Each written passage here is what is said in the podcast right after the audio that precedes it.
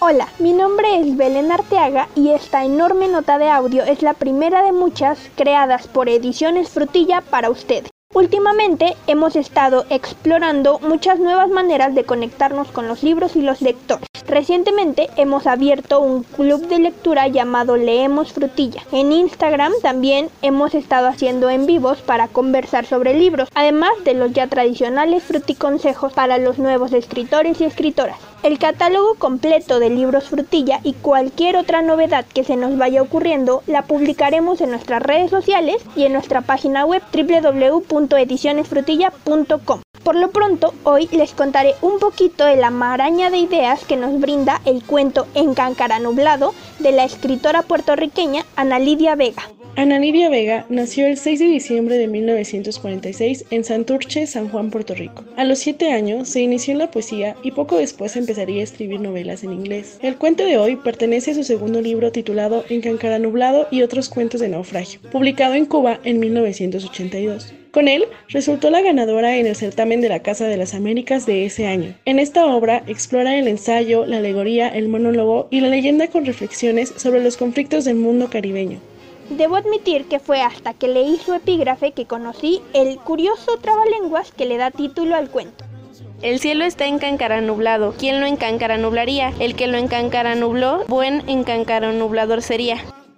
El cuento, en Cáncara Nublado, se trata de tres hombres de distinta nacionalidad, un haitiano llamado Antenor, un dominicano llamado Diógenes y un cubano llamado Carmelo. Antenor, Diógenes y Carmelo naufragan juntos con destino a los Estados Unidos.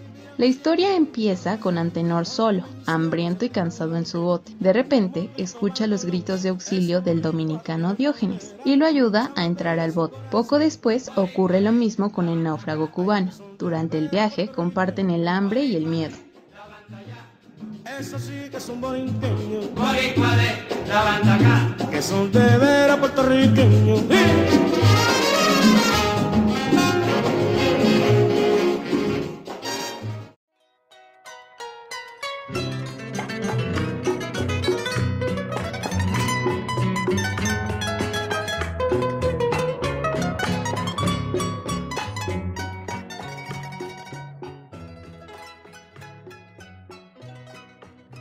El cuento de Ana Lidia Vega a todas luces interpela a la multiculturalidad, a través de su estrategia expresiva de mezclar lenguas y también en las distintas nacionalidades de los personajes.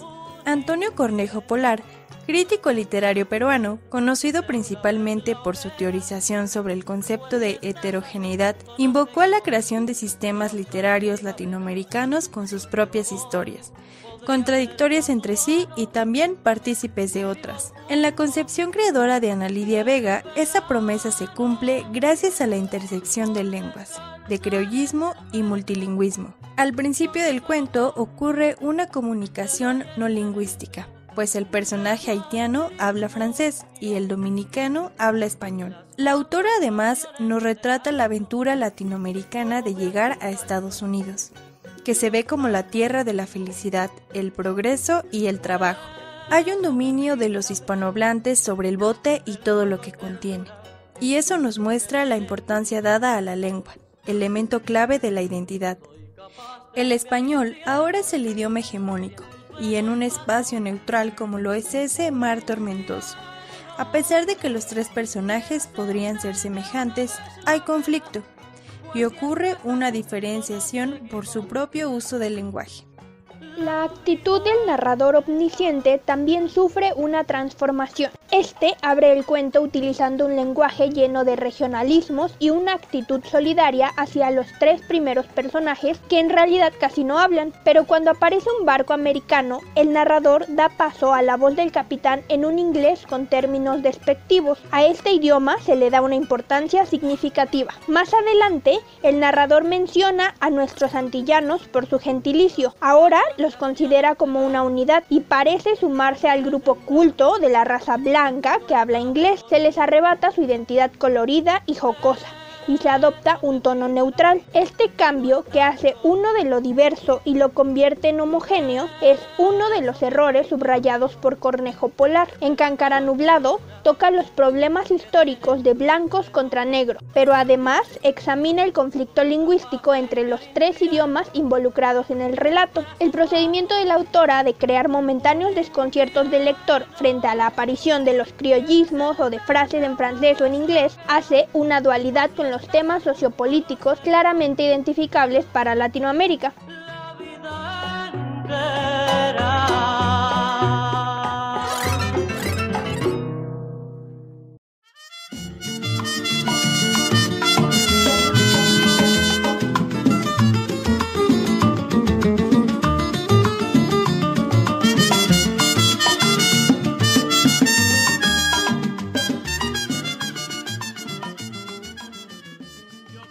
En suma, En Cancara Nublado es un cuento que incorpora con humor referencias históricas y sociales identificables para los latinoamericanos. Los contenidos ideológicos son burlados, al tiempo que entreteje una temática profunda y un uso del lenguaje que resulta ser el actor principal del texto. En Nublado nos muestra la vitalidad del idioma español, sus múltiples lenguajes y las diferentes idiosincrasias latinoamericanas, atravesadas todas por una conciencia plural. Aquí termina la pequeña nota de audio que Ediciones Frutilla preparó para ti. Muchas gracias por escuchar. Recuerda que puedes descargar fácil y gratis el catálogo completo de libros Frutilla en nuestra página web edicionesfrutilla.com. Hasta la próxima.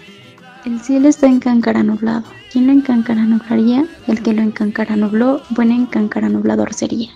Fue tu amor mentido,